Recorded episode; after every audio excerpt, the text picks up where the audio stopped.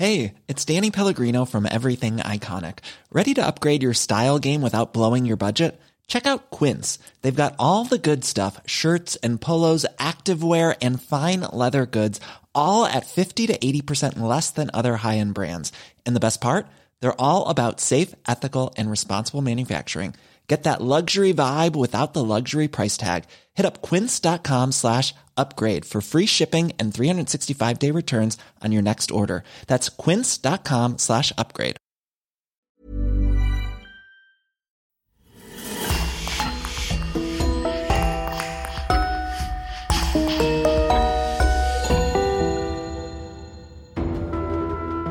Bonjour et bienvenue pour une nouvelle affaire criminelle. Un grand merci à nos abonnés VIP sur lecoinducrime.com. Audrey Vasseur, Eric Bauer, Virginie, Jean Herry, Marine Bonnemère et Sophia. C'est grâce à eux que nous pouvons vous proposer des épisodes inédits. N'oubliez pas que vous pouvez aussi simplement et rapidement débloquer des dizaines d'épisodes inédits en vous abonnant directement sur Apple Podcast. C'est important pour nous car comme vous le savez, le coin du crime survit à 100% grâce à nos auditeurs. On vous remercie infiniment et on commence. En 1990, à Casablanca, une jeune fille pousse la porte d'un commissariat pour déposer plainte pour viol. Très vite, les choses prennent une tournure inattendue. C'est ainsi que débute la mystérieuse et troublante affaire Mohamed Mustafa Tabit, chef des renseignements généraux, père de famille respectable et homme d'une grande piété. Personne ne soupçonne encore que derrière le masque, le commissaire Tabit couvait de bien lourds secrets qui vont marquer à jamais les mémoires.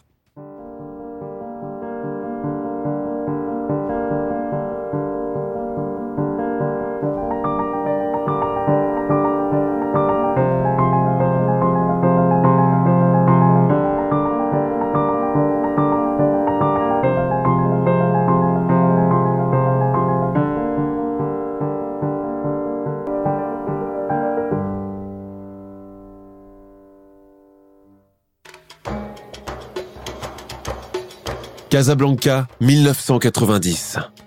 Le ramadan touche à sa fin en ce mois de janvier 1990 et l'ambiance est à la fête car tout le monde se prépare pour Eid el-Fitr, la fête qui suit le mois du jeûne. Nous sommes à Ain Shop, quartier populaire de Casablanca. Il est environ 10 heures du matin quand une jeune femme sort de sa voiture, une Peugeot 205, et s'avance vers le commissariat. Je cherche le commissaire Mustapha Benmania, demande-t-elle à l'accueil. On lui indique son bureau elle toque à la porte et entre. Le jeune commissaire Mustapha Benmania, responsable de l'arrondissement de Henchok, occupe cette fonction depuis à peine deux ans, suite à sa mutation. Commissaire, on m'a envoyé chez vous, j'ai quelque chose à vous dire. De la plus grande importance. L'homme reste indécis.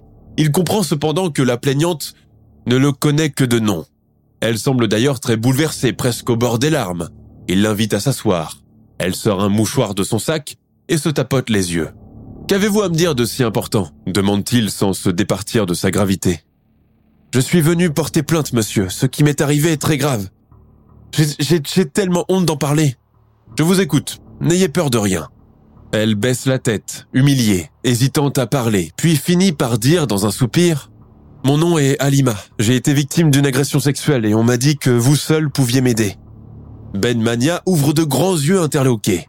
Des questions s'entrechoquent dans sa tête qui a envoyé cette fille et précisément pour lui parler à lui. Cependant, il est impatient d'en savoir plus.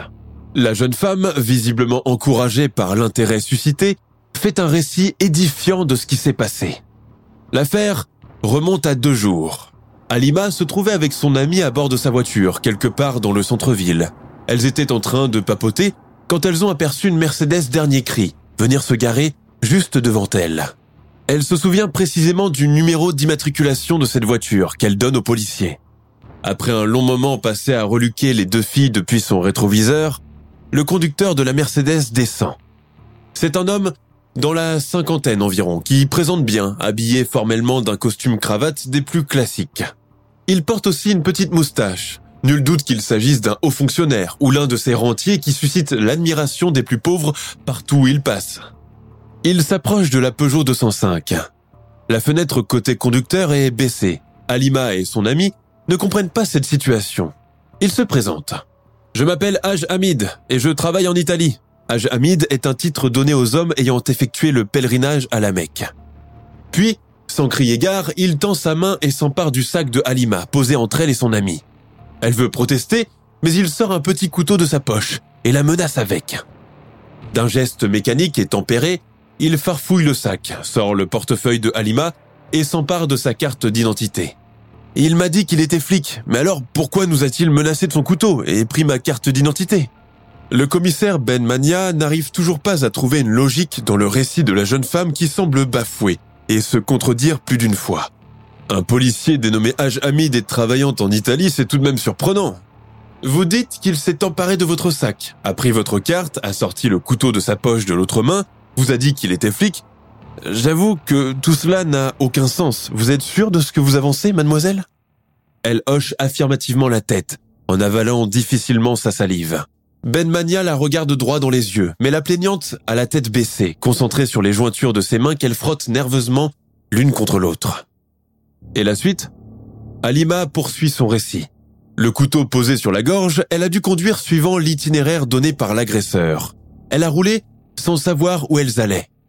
Et puis, au bout d'une vingtaine de minutes qui ont semblé durer une éternité, ils se sont retrouvés tous les trois devant un vieil immeuble. L'homme, toujours sous la menace de son couteau, leur intima de descendre sans protester. Elles obéissent. Ils s'introduisent dans l'immeuble, prennent l'ascenseur et s'arrêtent au deuxième étage. Ils entrent dans ce qui ressemble à un studio. Après, les choses se sont précipitées. Le dénommé Haj Hamid oblige Alima à le suivre dans la chambre à coucher tandis qu'il ordonne à son ami de patienter dans une autre pièce et lire des magazines. Après avoir abusé d'elle, Haj Hamid envoie sa victime prendre une douche, ce qu'elle fait. Mais quand elle retourne dans la chambre, une mauvaise surprise l'attendait. L'homme lui brandit sous le nez une cassette VHS et lui dit ⁇ J'ai filmé nos ébats, tu veux les voir ?⁇ Il branche la vidéo. Alima est effarée de se voir toute nue avec cet étranger, exécutant toutes les positions pornographiques qui lui a demandé de faire. Haj Hamid appuie sur le bouton stop et récupère la cassette. Je propose un marché, lui dit-il. Cette vidéo est la tienne et je ne compte pas la garder. Tu viendras la récupérer le jour de l'Aïd, sans faute. Le cas échéant, je serai obligé de la vendre. C'est bien compris? À cet instant, Alima éclate en sanglots devant le commissaire Benmania. Lui, de son côté, est toujours incapable de trouver une suite logique à toute cette histoire. Pourquoi Alima et son ami n'ont pas cherché à prendre la fuite alors qu'elles ont eu l'occasion de le faire? Pourquoi n'ont-elles pas crié et appelé au secours dans un immeuble pourtant peuplé et où il y avait, selon elles, beaucoup de va-et-vient? Pourquoi l'ami est-elle restée tranquillement dans l'autre chambre pour lire des magazines alors qu'elle se faisait violer par cet homme? En guise de réponse, Alima hoquette. Je ne sais pas, je ne me souviens pas. C'est arrivé tellement vite, nous avions tellement peur. Oh monsieur, je voudrais tellement que vous me croyiez. Je peux d'ailleurs vous prouver que j'ai véritablement été violé. Tenez. Voici mon certificat médical. Le document, signé d'un médecin généraliste, atteste effectivement que la jeune femme a subi une pénétration avec violence et que des traces de sperme ont été répertoriées à l'intérieur de son vagin. Mustapha Benmania prend la plainte et renvoie Alima chez elle. Le lendemain, il charge un inspecteur de la police des mœurs, Mohamed Wizari, d'ouvrir une enquête pour retrouver l'individu et connaître son identité. En fin de journée, ce dernier revient, accompagné de la victime et de l'équipe de police qui l'accompagnait. La découverte qu'il vient de faire est d'une grande gravité. Il en fait part au commissaire. D'après ce que nous avons découvert, l'auteur du viol n'est pas Haj Hamid, immigré en Italie. C'est une identité créée de toutes pièces. Et alors, de qui s'agit-il? Mohamed Wizari devient pâle et prend une profonde inspiration avant de dire doucement L'homme accusé d'avoir violé Halima est le chef des renseignements généraux, le commissaire Mohamed Mustafa Tabit. Ici, son supérieur tic. Il faut dire que cette révélation n'est pas anodine. Toutefois, il ne veut pas arriver rapidement aux conclusions et demande à l'inspecteur de bien s'assurer de ce qu'il avance. Même si des preuves, comme le numéro d'immatriculation que la victime a mémorisé le jour des faits, correspondant à celui de la voiture de ce grand dignitaire de la police, les traces de violences sexuelles sur elle, Benmania veut lui donner le bénéfice du doute. Il est probable que quelqu'un lui ait emprunté sa voiture pour commettre l'agression, voire qu'il s'est même fait passer pour lui. Cette époque d'absence totale d'informatisation des données et d'Internet fait que la police compte beaucoup sur son flair pour tenter de venir à bout de ce genre d'énigme. À cet instant, vient une idée au commissaire Benmania. Faites donc entrer la victime dans mon bureau. Quand Alima arrive, le policier lui montre trois photos officielles encadrées où il figure lui-même en compagnie des hauts dignitaires appartenant aux autorités. Vous vous rappelez du visage de votre agresseur? Oui, je me souviens parfaitement de lui. Pouvez-vous alors l'identifier sur ces photos? La jeune femme scrute les trois photos. En quelques secondes, son visage se défait et elle finit par pointer le doigt sur un homme en costume beige et à petite moustache. C'est lui. En êtes-vous bien sûr, mademoiselle? Je ne veux pas de rétractation plus tard. Sûre et certaine, il n'y a aucun doute. Je l'aurais reconnu entre mille. Après cette ultime révélation, la victime décide de se constituer partie civile. Le commissaire Benmania rassemble les documents à inclure dans le dossier d'instruction, à savoir le certificat médical de la victime, sa déposition verbale et le procès verbal qu'il rédige lui-même et signe. À cause de la nature de l'agression, de ces circonstances étranges, de la supposée implication d'un haut dignitaire dedans, Benmania décide de préserver l'anonymat de la victime et de ne pas ébruiter l'identité de son agresseur, de peur qu'il fasse disparaître toute trace relative à l'infraction en apprenant ce qui se trame à son sujet. Avec ces documents en main, le commissaire se rend chez son supérieur, le chef de la Sûreté nationale d'alors, Ahmed Ouachi. Cette opération lui demande une vigilance extrême, car il se trouve que l'accusé de l'affaire est le supérieur hiérarchique d'Ouachi. Benmania, dans le souci de conserver l'affaire confidentielle, se rend tout seul chez lui. En prenant connaissance du dossier, Ahmed Ouachi découvre l'ampleur de la situation. En terminant la lecture des documents, son collègue le voit se tenir la tête d'un air abattu, incapable de réaliser ce qui se passe. C'est une bombe à retardement ce que nous avons là, finit par dire le chef de sûreté. Benmania pense alors que sa mission se termine ici. En revenant au commissariat, il demande à Alima de rentrer chez elle car sa plainte est désormais entre les mains de son supérieur qui se chargera d'enquêter sur la suite. La femme partie, il appelle le procureur du roi auprès du parquet de Heinsbach pour le mettre au courant de l'affaire. Ce dernier lui demande alors de rester à l'écart de l'enquête maintenant que le dossier est chez le chef de la sûreté. Toutefois, Mustapha Benmania n'est pas tout à fait serein. Quand il rentre enfin chez lui pour retrouver sa famille, il a du mal à penser à autre chose, autre qu'à cette jeune femme vêtue de son trench noir, les cheveux au carré, qui tenait absolument à lui parler personnellement alors qu'elle pouvait naturellement déposer sa plainte auprès de n'importe quel autre commissariat. À force d'analyser cet imbroglio et essayer de lui donner une logique, le commissaire arrive à la conclusion que la victime a été expressément envoyée par quelqu'un qui le connaissait et qui voulait à dessein le mêler de près ou de loin à cette sordide affaire de mœurs. De son côté, le chef de la sûreté, pour une raison ou pour une autre, commet une grave erreur en enfreignant le secret professionnel et la confidentialité de ce qui s'est déroulé dans son bureau cloisonné. Pire, il va jusqu'à prévenir le suspect en personne des faits graves qu'on lui reproche, de la victime qu'il accuse de l'avoir violée, du fait qu'elle l'ait identifiée sur des photos, en somme, toutes les preuves qu'elle a réussi à rassembler avec le commissaire Benmania pour le faire tomber. Le suspect, le dénommé Mohamed Mustafa Tabit, a tout l'air d'un homme respectable. Commissaire principal des renseignements généraux du royaume, la cinquantaine bien conservée, élégant, d'une piété qui frise la bigoterie, marié à deux femmes et père d'une famille nombreuse, il ne laisse pas l'ombre d'un doute quant à ses bonnes mœurs, sa moralité inébranlable et sa profonde foi qui font sa réputation dans toute la ville. On raconte même qu'il a effectué son pèlerinage à la Mecque au moins six fois et qu'il ne manquerait pour rien au monde une seule des cinq prières rituelles de la journée. Un homme qui ne touche pas à la cigarette et à l'alcool, un bon et vertueux musulman pratiquant, pris en exemple par beaucoup et qu'on décrit dans son milieu professionnel comme incorruptible et très à cheval sur les principes. Quelle accusation immonde est cela? Ahmed Ouahachi, regrettant certainement d'avoir parlé trop vite en voyant la mine décomposée de son supérieur, tente de recoller les morceaux. Je, sais, je sais que vous êtes incapable d'un tel acte, vous, un homme tellement respectable, mais vous savez, il y a ce genre de filles à problème, des briseuses de ménage, qui feraient tout pour détruire votre harmonie familiale. Dieu vous en préserve. Les jours suivants, alors que tout le monde est en vacances de ramadan pour une semaine, le commissaire Tabit emploie les siennes à prendre contact avec la victime et tenter de la convaincre de revenir sur sa plainte. Mieux, de se rétracter et la retirer, puisque ce n'est qu'un tissu de mensonge, fabriqué de toutes pièces. Quand Mustapha Benmania retourne travailler après ses quelques jours de repos, il est surpris d'apprendre par le biais d'Ahmed Ouahachi que la victime a abandonné toute poursuite à l'égard du chef des renseignements généraux. J'ai moi-même fait pression sur elle. Tout de même, accuser un tel monsieur, le traîner dans la boue, condamner sa famille à la honte, alors qu'il n'a rien fait. C'est tout à fait injuste et inconvenant, dit fièrement Ahmed Ouahachi. Ben Mania apprend les jours suivants que le zélé chef de la sûreté a employé les grands moyens pour la convaincre de céder et retirer sa plainte. Et qu'il est allé jusqu'à lui donner le numéro de téléphone de son domicile pour le contacter en cas de besoin.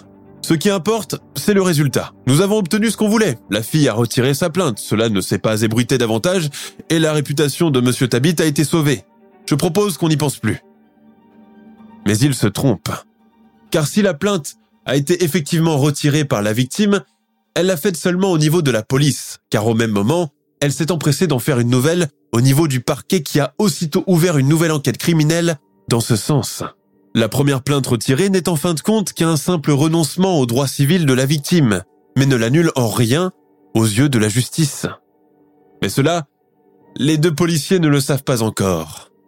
Toutefois, depuis l'éclatement de l'affaire, le commissaire Ben Mania, considéré comme étant l'un des premiers instigateurs de toute cette machinerie, alors qu'il s'est juste contenté de prendre la plainte d'une citoyenne lambda, va voir sa situation professionnelle se dégrader graduellement et ses collègues les plus proches lui tourner le dos. Lui, qui par son intégrisme et son sérieux est parvenu à escalader les échelons en quelques années, revient à la case départ, à savoir dans le petit poste de police du quartier d'Anfa où il a fait ses débuts, et où on le charge à présent de superviser une équipe policière, à taper à la machine et à faire des photocopies. Mustapha Benmania n'est pas dupe et sait que le traitement injuste qu'on lui inflige a un rapport direct avec ce qu'il a confié à Ahmed Ouachi, comme si on lui signifie indirectement que sa présence n'est plus souhaitable dans les rangs de la police. Il fait, contre mauvaise fortune, bonne cœur et s'emploie à travailler avec le même sérieux qui le caractérise. Il se voit par la suite confier une mission des plus importantes et est muté à Layoun, dans le Sahara. Il ignore encore que ceci n'est que le début d'une longue et douloureuse descente aux enfers qui va détruire sa vie pour toujours.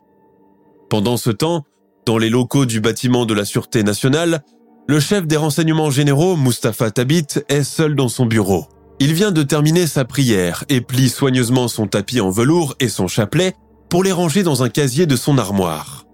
Quand il retourne à son bureau, il ouvre son tiroir fermé toujours à clé et en sort une petite pièce de lingerie féminine de couleur rouge. Une cassette VHS l'accompagne et est intitulée Cassette numéro 28, la fille à la Peugeot 205. Du commissaire Tabit, les gens ne disent que du bien. Homme intègre et craignant son créateur. Sa religiosité, sa discrétion, sa modestie, malgré l'importance de son poste, reviennent souvent sur les langues. On le dit bon policier, bon père et bon mari pour ses deux épouses, qui possèdent chacune leur propre maison et domestique. Une success story presque inimaginable pourtant quelques années plus tôt, quand il occupait encore le poste d'instituteur dans un village de Benimelal. Là, où il a toujours vécu et où une partie de sa vie d'homme a été atrophiée et gâchée à jamais. Il est né Mustapha Mohamed Tabit en 1949 à Benimelal. À 18 ans, il se marie avec son amour de toujours, une très belle femme prénommée Fatima. Le couple n'a pas d'enfant. Quand Mohamed découvre un jour que sa femme le trompe avec un policier de leur quartier et que ce dernier le nargue, il est anéanti.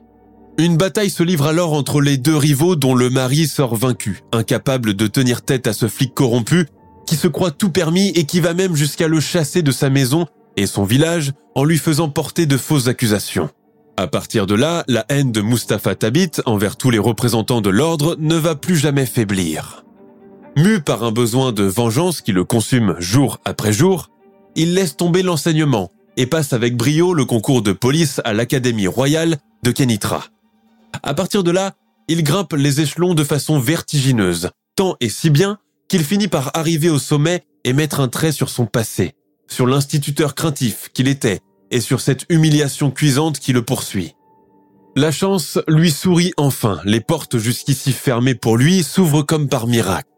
Mieux, c'est lui qui fait à présent la pluie et le beau temps et on vient lui demander son avis pour la moindre des choses. En 1974, Tabit rejoint les renseignements généraux marocains et devient par la même occasion le chef de la RG de Casablanca. Maintenant qu'il a un bon salaire, qu'il jouit de tous les avantages que lui confère son métier, il se marie une première puis une deuxième fois. De ces deux mariages naissent cinq enfants. On le dit extrêmement pieux, presque austère, qui ne déroge jamais aux cinq prières par jour, quitte à tout laisser tomber pour cela. Pourtant, Tabit couvre une autre personnalité, un autre secret. Ses nombreuses infidélités, il les entretient avec soin, craignant le scandale, veillant à ce qu'elles ne débordent jamais et n'entachent pas sa vie publique. On pourrait même dire qu'il mène consciencieusement deux vies parallèles, complètement opposées et imperméables l'une à l'autre. Et puis un jour, plus précisément à la fin des années 80, lui vient l'idée de louer une garçonnière pour entretenir dans le plus grand secret ses aventures sexuelles. Il met surtout en place un système audiovisuel très avancé pour l'époque où les caméras de surveillance ne sont pas légion au Maroc et pas à la portée de tous. Dans un pur esprit à la fois voyeuriste et exhibitionniste, il équipe sa chambre de quatre caméras dissimulées dans chaque recoin et deux autres dans une pièce mitoyenne.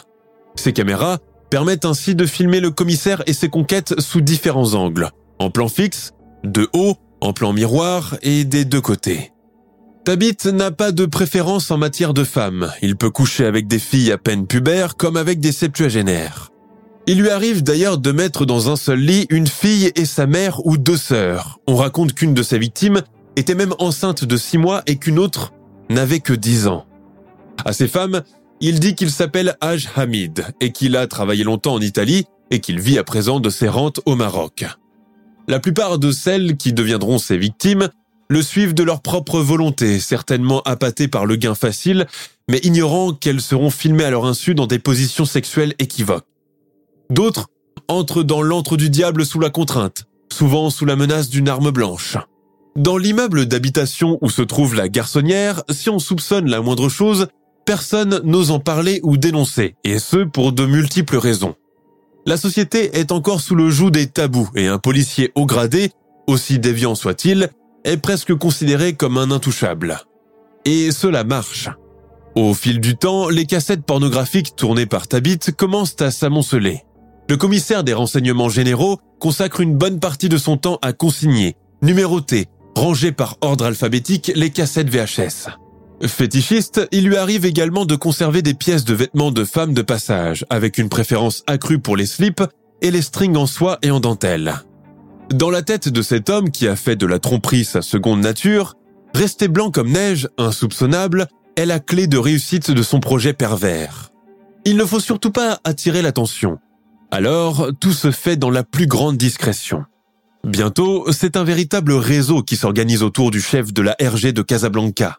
Les cassettes enregistrées de Tabit deviennent ainsi sa monnaie d'échange, son outil de chantage, destiné non seulement à piéger des jeunes filles, mais aussi à traîner dans la boue de hautes personnalités du Gotha politique marocain. Quand Tabit veut se débarrasser d'un rival ou un ennemi, il lui dresse un guet-apens, lui envoie de jolies femmes pour l'amadouer et le contraindre à le suivre dans la garçonnière avant que le piège ne finisse par se refermer sur lui. Les ébats terminés, Tabit rentre alors dans la pièce avec une cassette vidéo à la main qu'il montre à sa victime. Tu me donnes telle somme d'argent, sinon ta femme et tes enfants sauront ce que tu fais. Mais il ne se limite pas seulement à cela. De ces cassettes pornographiques, Tabit, alias H. Hamid, en fait bientôt un commerce illicite, toujours sous le manteau, qui lui rapporte beaucoup d'argent. Grâce à un intermédiaire à Casablanca, ces VHS passent par un circuit anonyme et sont redistribués dans toute l'Europe par le biais d'une société de production spécialisée dans ce genre de cinématographie.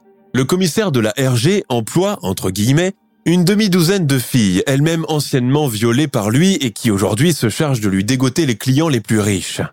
Impuni, machiavélique, il pourrait entretenir son étrange passe-temps pendant encore de longues années. Jusqu'à un événement qui va venir tout bouleverser. Nous sommes en 1991, à Turin, Saïd, un jeune homme originaire de Casablanca, est installé en Italie depuis six ans. Encore célibataire, il partage son appartement avec trois autres gars immigrés comme lui. Tous travaillent dans une usine automobile. L'année 1991 marque pour la plupart d'entre eux la régularisation de leur situation et la délivrance de leurs documents d'identité italiens. Un soir, Saïd et ses amis sont invités à dîner chez un autre Marocain. Après avoir bu quelques verres, l'hôte leur propose de visionner un film X.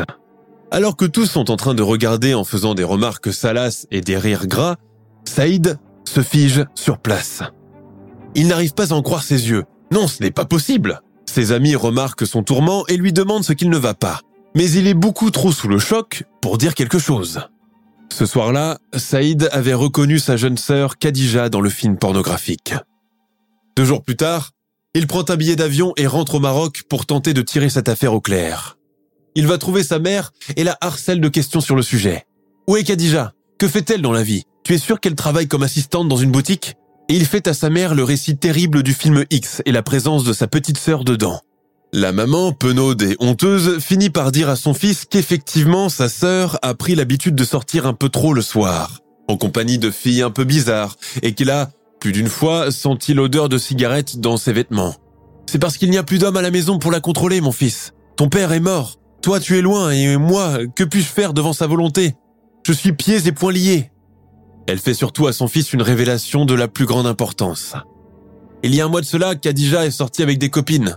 Pour une raison que j'ignore, elles ont été embarquées par la fourgonnette de la police et conduites au commissariat. Je ne savais pas pourquoi on l'avait arrêtée. Elle m'a pourtant tranquillisé et assuré que tout allait s'arranger. Effectivement, trois jours plus tard, un certain Haj Hamid est venu payer leur caution et les a toutes fait sortir. Haj Hamid? Les jours suivants, alors que Saïd est confronté à sa sœur, elle lui fait d'autres révélations. Le dénommé Haj Hamid l'a violée lors de leur première rencontre, alors qu'elle n'avait que 18 ans et l'a filmée à son insu. Par la suite, il lui a demandé une forte somme d'argent, sinon la cassette contenant leurs ébats sexuels sera vendue et diffusée à grande échelle. Il l'a également menacé de prison si jamais elle en parlait à quelqu'un. Terrorisée, n'ayant pas la somme d'argent pour faire taire son violeur, l'étau se resserre sur elle. Alors, Haj Hamid décide de la garder et l'employer en qualité de pourvoyeuse pour lui chercher des filles et les convaincre de la suivre dans la garçonnière. Entre deux sanglots, Khadija avoue avoir même participé au court-métrage pornographique avec lui et d'autres personnalités publiques dont même certains hauts dignitaires de la police et autres messieurs à collet blanc que l'on voit à la télévision. Saïd n'en croit pas ses yeux. Le récit lui a glacé le sang. Mais il ne veut pas laisser la situation telle qu'elle est. Alors, il va chercher un petit appareil magnétophone et demande à sa sœur de lui refaire son récit depuis le début. Le lendemain, Saïd se rend au consulat d'Italie à Rabat pour déposer sa plainte en qualité de citoyen marocain possédant également la nationalité italienne. Sur place, il est accueilli par un diplomate qui récupère l'enregistrement audio de l'histoire de Khadija. Le diplomate italien a ses connaissances au Maroc et promet de faire quelque chose pour aider Saïd et tirer cette affaire au clair et demander réparation. Tranquillisé, le jeune homme rentre en Italie, laissant cette affaire en cours. Trois ans plus tard, nous sommes en 1993 et l'affaire de viol impliquant le chef des renseignements généraux a été reléguée aux oubliettes. Souvenez-vous, Alima était venue la première pour porter plainte contre lui, suivie de l'affaire de Khadija, que le consulat italien a proposé de prendre en considération. Mais il va falloir qu'un troisième scandale éclate pour que les choses finissent par se savoir. C'est ainsi que l'affaire va prendre des proportions quasi tragiques et insolites. Une véritable machine infernale qui va happer tous ceux qui étaient concernés de près ou de loin à l'affaire initiale de 1990. Ici, deux nouveaux personnages vont entrer en scène. Sofia Bensouda et Lumna Kamouri Alami sont amies depuis l'enfance et ont la complicité de sœurs à qui manque le lien de sang. Jeunes, jolies, élégantes, elles appartiennent à deux prestigieuses familles de Fès et sont promises un avenir doré et tout tracé. Des études prestigieuses pour rendre fiers leur papa et plus tard de beaux mariages avec des garçons de leur rang et de leur origine. Au Maroc, la sphère ethnique et sociale a des frontières infranchissables et les familles riches veillent toujours à ne pas se mélanger avec les pauvres. Sophia et Lumna ont grandi dans cet esprit-là. Et si elles sont toutes les deux étudiantes en médecine à l'université de Casablanca, elles savent pertinemment que peu importe qu'elles obtiennent ou non leur diplôme, ce n'est que pour la forme et qu'elles finiront tôt ou tard par quitter la cage dorée de leurs parents pour se retrouver dans celle de leurs époux respectifs. Seulement, personne ne sait que ces deux mignonnes filles bien élevées mènent une double vie dont elles seules gardent jalousement le secret. Car oui, les deux amies sont aussi occasionnellement prostituées de luxe et sont bien connues dans le milieu de l'escorte de Rabat et Casablanca. Leurs clients sont tous des hommes fortunés, des diplomates européens, mais aussi des princes du Golfe que leurs proxénètes veillent à trier sur le volet. Jolies, présentant bien, les deux filles ont la hardiesse des prostituées de bas étage sans leur vulgarité et les hommes étrangers se les arrachent. Avec ce métier, elle gagne surtout des sommes faramineuses, bien plus que ce qu'elle pourrait jamais gagner en travaillant un jour comme médecin. Le jour, elles sont officiellement étudiantes à la faculté, filles à maman, respectueuses des traditions et préservant la bonne réputation de leur papa. La nuit, elles se transforment en véritables nymphes vénales, prêtes à satisfaire tous les désirs de leurs clients. Au mois de mars 1993, Sophia, qui va bientôt se marier, se renseigne un peu partout sur le coût d'une éventuelle hyménoplastie, une opération chirurgicale censée lui redonner le leurre d'une virginité pour épater son futur mari la nuit des noces. Un soir, lors d'un gala, elles sont remarquées par le chef des renseignements généraux et toutes les deux lui plaisent instantanément. Tabit, ou Haj Hamid, comme il aime se faire appeler, se renseigne sur Lumna et Sofia, dossier en main, et décide de s'en servir à des fins personnelles. Il les suit et les espionne pendant des jours, afin d'avoir une idée sur leur va-et-vient, connaître leur carnet rose, entre guillemets, soit les riches clients qu'elles fréquentent et les lieux où elles ont l'habitude de descendre.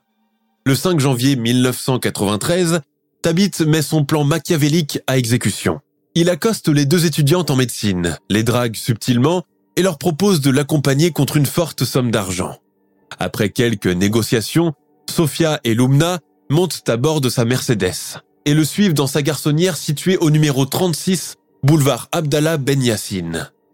Pourtant, une fois leurs ébats finis, les deux demoiselles sont invitées à quitter les lieux sans être payées. Mais nous nous sommes mis d'accord sur un tarif, c'est comme ça que ça marche dans le domaine. Inutile de vous défiler. Hein. Maintenant, payez-nous, déclare Sophia Bensouda, la plus téméraire du duo. En guise de réponse, Haj Hamid disparaît dans une autre pièce avant de revenir avec quelque chose dans la main. Les filles pensent alors qu'il a fini par changer d'avis et a accepté de les payer. Mais ce n'est pas le cas. Le commissaire les met devant le fait accompli, en brandissant la cassette VHS. Je vous ai filmé tous les deux, j'ai tout ici. Vous feriez mieux de la boucler si vous ne voulez pas avoir de graves ennuis avec la police. Les deux amis ne comprennent pas, bredouillent, demandent à voir la cassette. Mais Haj Hamid reste de marbre. Non seulement il a cela comme preuve, mais il connaît aussi leur numéro de carte d'identité et les adresses de leur maison, sans compter bien sûr la liste de leurs sugar daddies fortunés. Si elle décide de révéler tout cela, ça sera la fin de tout pour elle, la fin de leurs études, la fin de leur projet de mariage et de leur avenir doré. Je vous donne deux jours pour y réfléchir et je veux une réponse affirmative. Autrement dit, je serai obligé de vendre la cassette. Vous avez compris? Elles acquiescent. Elles ont bien compris. Elle quitte presque en courant la tanière de l'ogre. Les jours suivants, Lumna et Sophia sont incapables de retourner à la faculté. Elles n'osent même pas sortir dans la rue, de peur d'être suivies par H. Hamid ou l'un de ses complices. Surtout, elles ont en mémoire sa menace, qui telle l'épée de Damoclès, risque de leur tomber à tout moment sur la tête. Terrorisées, les deux filles n'ont pour dernier recours que leur proxénète de Rabat, qu'elles vont trouver en pleurs et auquel elles racontent leurs mésaventures dans ses moindres détails. Ce dernier réagit tout de suite. Il alerte et mobilise tous ses puissants contacts au niveau de la ville de Rabat.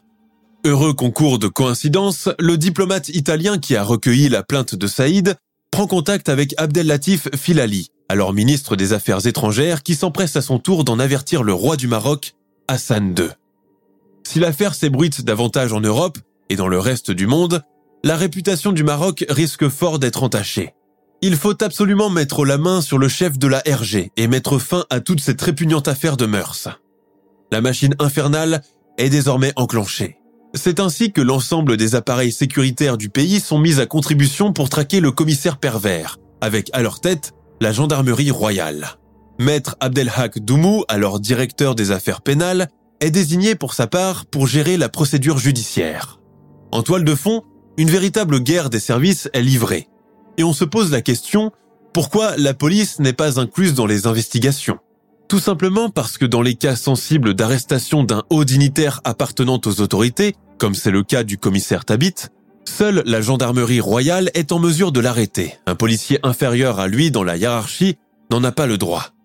Le 2 février 1993, la garçonnière louée par Mustapha Tabit fait l'objet d'un mandat de perquisition.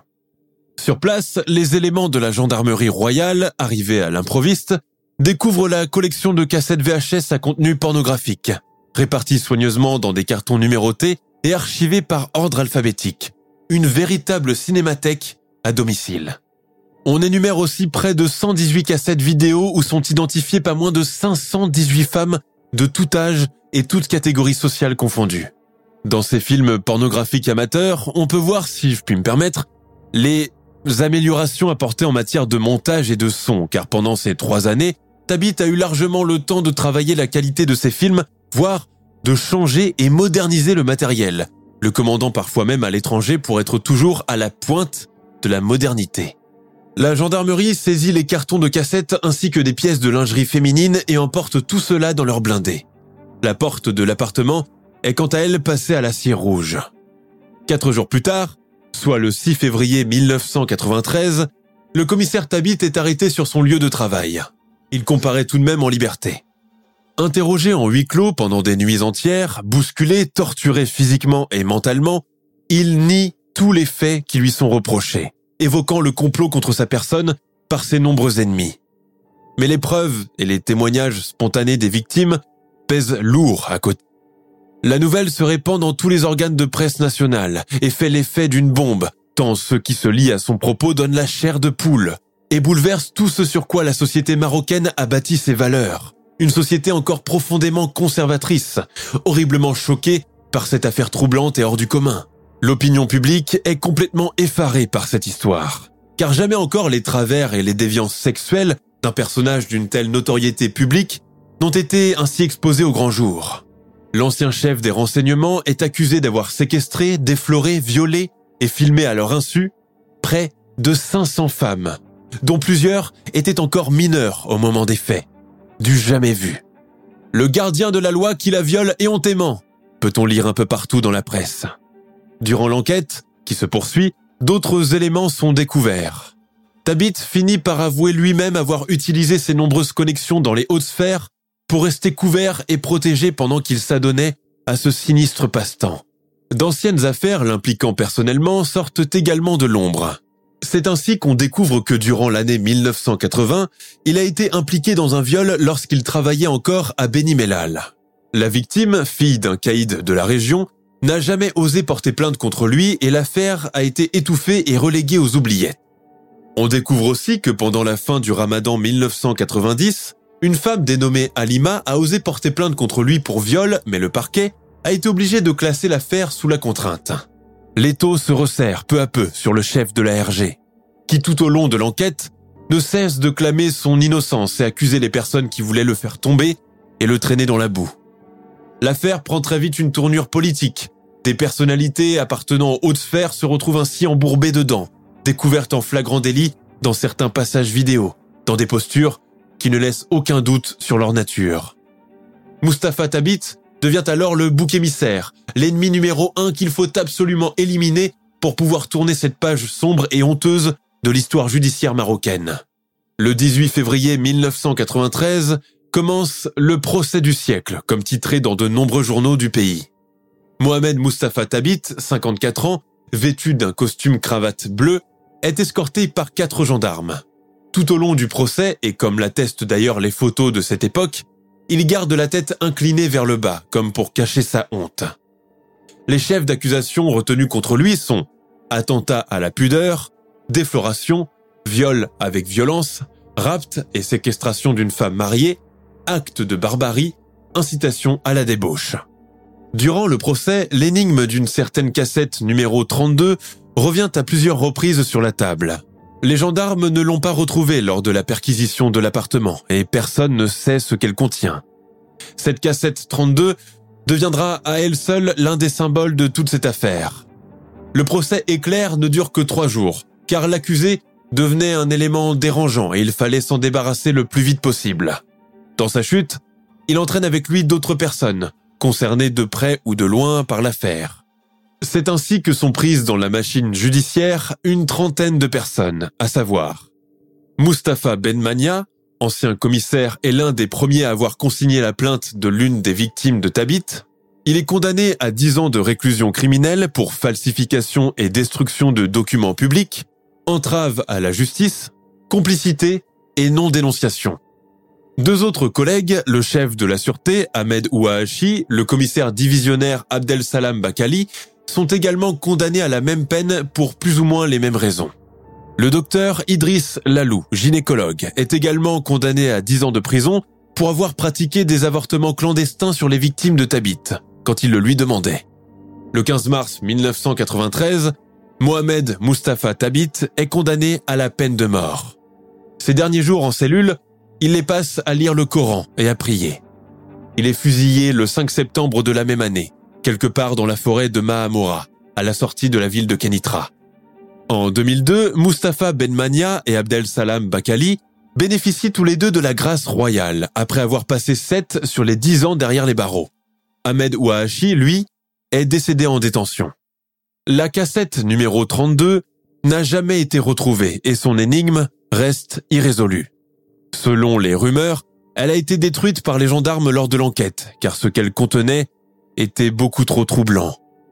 À ce jour, personne ne connaît l'emplacement exact de la dépouille du commissaire Tabit, pas même sa famille. Sa sépulture et sa tombe ont été condamnées à rester anonymes, comme pour effacer à jamais son passage sur Terre. Il reste à ce jour l'un des personnages les plus énigmatiques et inquiétants des annales judiciaires et de l'histoire politique marocaine.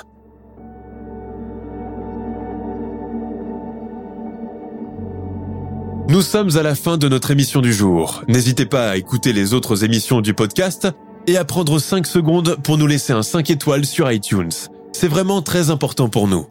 Vous pouvez aussi vous abonner pour ne pas rater les prochains épisodes et nous suivre sur Facebook pour nous en proposer de nouveaux. Merci et à bientôt.